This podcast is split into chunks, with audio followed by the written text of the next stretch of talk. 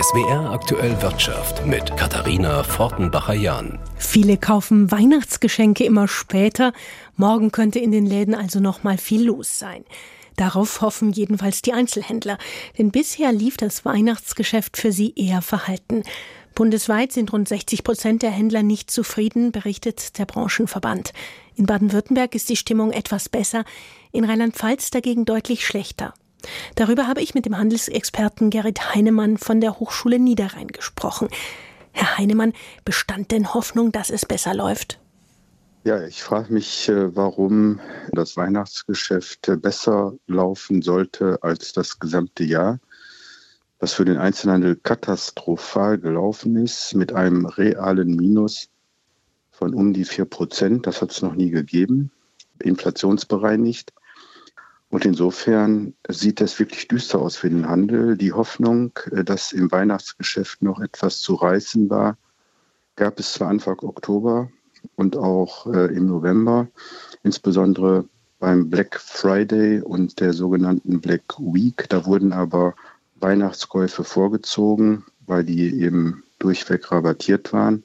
Hinzu kommt, dass der Dezember dieses Jahr zwei Arbeitstage weniger hat als letztes Jahr. Und insofern wird auch der Dezember höchstwahrscheinlich mit einem dicken Minus abschließen. Schauen wir doch mal ein Stück in die Zukunft. Jetzt äh, haben wir ja sinkende Inflationsraten, also die Preise steigen langsamer. Wir haben auch auf der Lohnseite für viele Arbeitnehmerinnen und Arbeitnehmer eine Steigerung. Was erwarten Sie für den Handel für das kommende Jahr? Ja, die Erwartungen durchweg sind ja, dass das nächste Jahr besser wird. Das äh, Prinzip Hoffnung. Hoffnung stirbt zuletzt, aber man muss auch realistisch sagen, dass äh, durch die äh, politischen Maßnahmen, die jetzt Anfang des Jahres greifen, äh, Stichwort Mehrwertsteuererhöhung in der Gastronomie, dann äh, die CO2-Abgaben, die ja durchschlagen auf die Preise, wieder zu erhöhten Inflation führen werden. Insofern bleibt da höchstwahrscheinlich nur die Hoffnung und man muss abwarten. Also solange wir eine Vielzahl von Krisen haben, wird auch der Verbraucher sicherlich sich nicht umstimmen lassen. Werden wir weniger Einzelhändler, weniger Geschäfte erleben?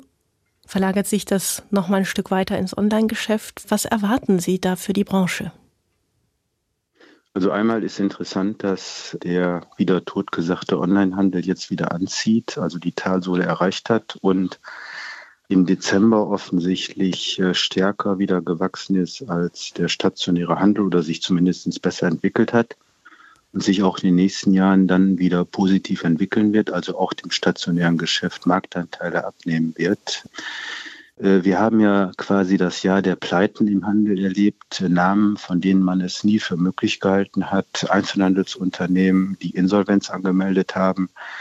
Und äh, das zeigt, dass wir in Zukunft sicherlich äh, deutlich weniger Geschäfte, deutlich mehr Leerstand haben werden. Die Frequenzen gehen nach wie vor zurück in den Innenstädten.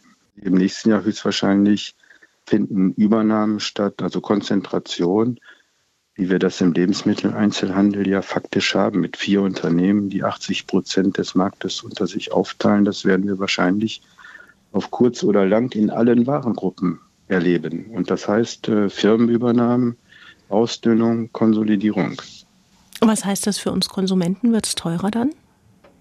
Nein, da würde ich mir keine Sorgen machen. Ganz im Gegenteil, je weniger Wettbewerber es gibt, umso höher ist der Preisdruck untereinander. Also das ist für den Verbraucher gar nicht mal schlecht. Sagt der Handelsexperte Gerrit Heinemann von der Hochschule in Niederrhein. Er geht davon aus, dass die Lage für Einzelhändler schwierig bleibt. Und jetzt geht es nochmal um Preise. Über zehn Jahre lang sind Häuser und Wohnungen stetig teurer geworden. Inzwischen sinken die Preise immer stärker. Im dritten Quartal sogar um mehr als zehn Prozent, meldet das Statistische Bundesamt. Aus unserer Wirtschaftsredaktion Michael Wegmar. Im Vergleich zum Vorjahresquartal ist das der stärkste Preisrückgang, den die Statistiker je gemessen haben, seit es diese Erhebung gibt, seit 23 Jahren.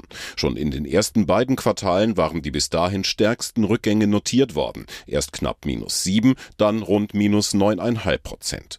Seit Mitte des Vorjahres sind damit die Preise für Wohnimmobilien kontinuierlich gesunken.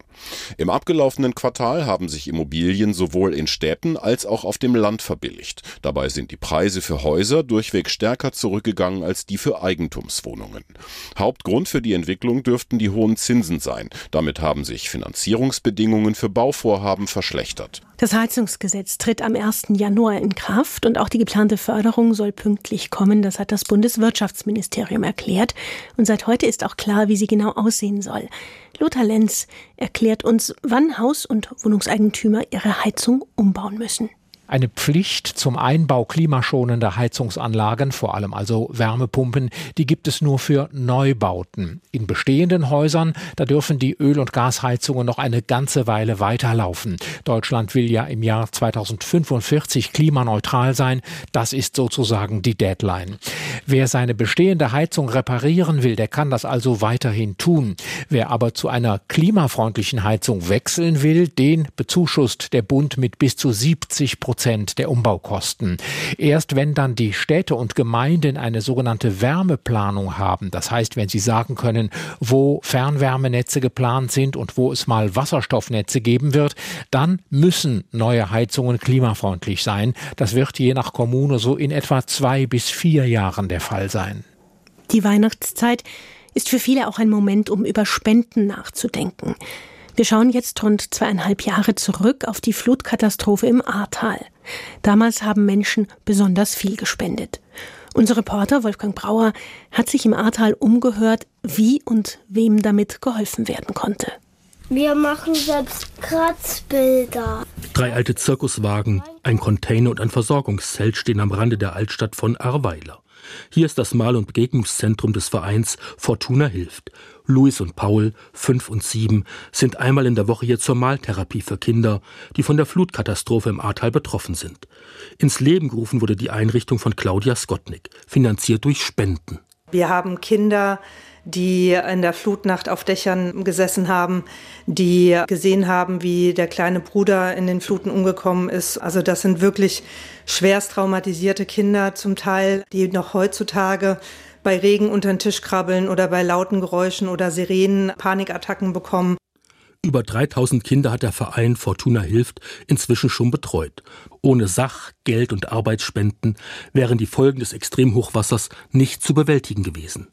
Andererseits kamen viele Betroffene in den ersten Tagen gar nicht dazu, beispielsweise Geldspenden abzuholen, weil die Straßen unpassierbar waren.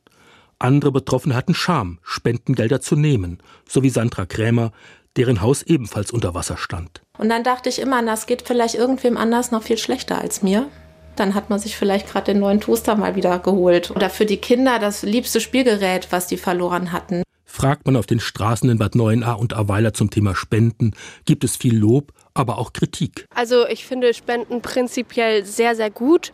Aber man hört natürlich immer öfter, dass sie nicht richtig ankommen. Die Spenden, die privat gezahlt wurden, also an die Leute direkt, das fand ich klasse. Es ist mir zu viel Bürokratie dabei. Zu bürokratisch, es dauert zu lang. Das haben die meisten Menschen auf der Straße rückgemeldet.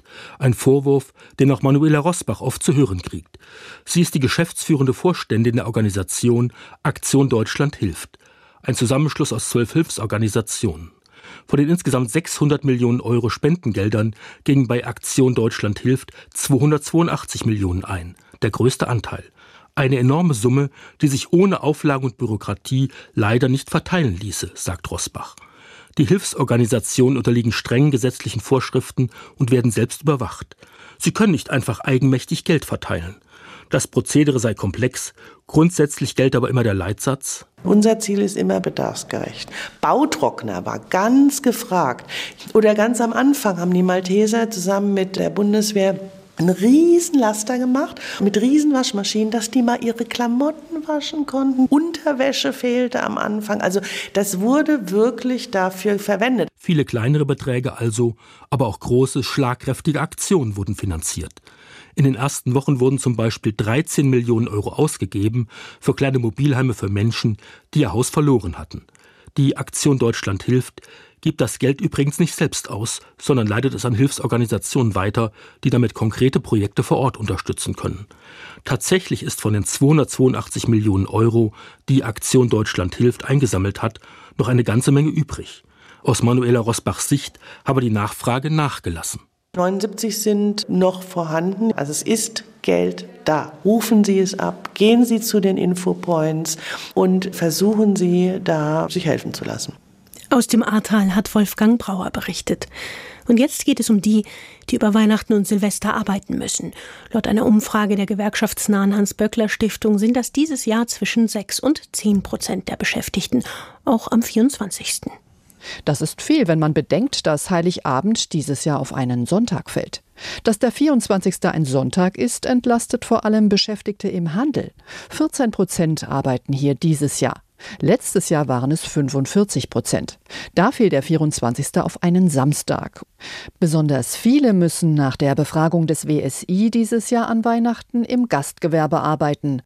An der Börse dagegen scheinen sich schon sehr viele in den Weihnachtsurlaub verabschiedet zu haben. Heute wurde kaum gehandelt. Bei den Einzelwerten bekam heute Zalando die rote Laterne im DAX. Das Papier des Online-Händlers verlor am Nachmittag fast 7 Prozent. Als Grund für den Einbruch nennen Analysten das sogenannte Window Dressing. Das kommt aus dem Einzelhandel und meint, dass immer die besten Sachen ins Schaufenster gestellt werden. Bei der Börse bedeutet das unter anderem, dass professionelle Investoren etwa bei Fonds zum Beispiel am Jahresende weniger gut gelaufene Aktien durch besser gelaufene ersetzen. Das sieht dann unter dem Strich nach mehr aus. Da die Zalando-Aktie im laufenden Jahr rund ein Drittel des Börsenkurses eingebüßt hat, könnte das Unternehmen sehr wohl Opfer von Window-Dressing geworden sein. Der deutsche Aktienindex ging heute mit 16.706 Punkten aus dem Handel, ein Plus von 0,1 Prozent. Heidi Radwilas, ARD Finanzredaktion, Frankfurt.